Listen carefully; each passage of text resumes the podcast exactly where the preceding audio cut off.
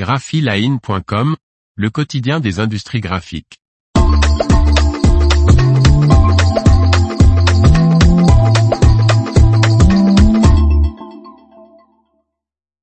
Des informations autour du ticket de caisse, tout site contre-attaque.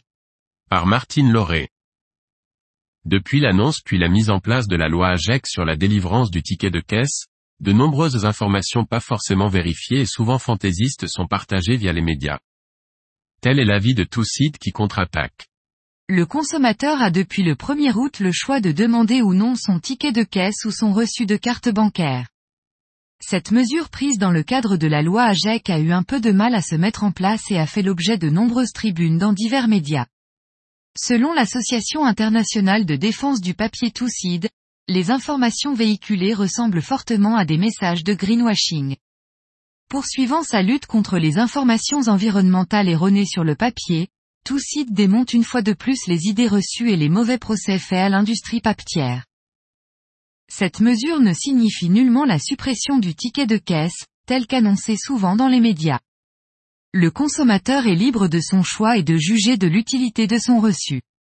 Selon Toucide, une présentation du ticket de caisse comme étant inutile et systématiquement jetée ne repose donc sur aucune réalité. Selon l'association, les chiffres avancés par le ministère chargé des petites et moyennes entreprises, du commerce, de l'artisanat et du tourisme mis en avant à l'appui de cette mesure du 1er août ne reflètent en rien la réalité. Ces mêmes chiffres sont repris d'ailleurs par le ministère de l'économie, des finances et de la souveraineté industrielle et numérique, dans une infographie figurant sur leur site. La production des tickets de caisse en France serait, selon Toucide, d'environ 3000 tonnes, loin des 150 000 tonnes annoncées. De plus, la consommation d'eau nécessaire pour réaliser ces tickets serait, selon l'État, de 18 milliards de litres. Première confusion, ce chiffre, non vérifié, concernerait la consommation mondiale.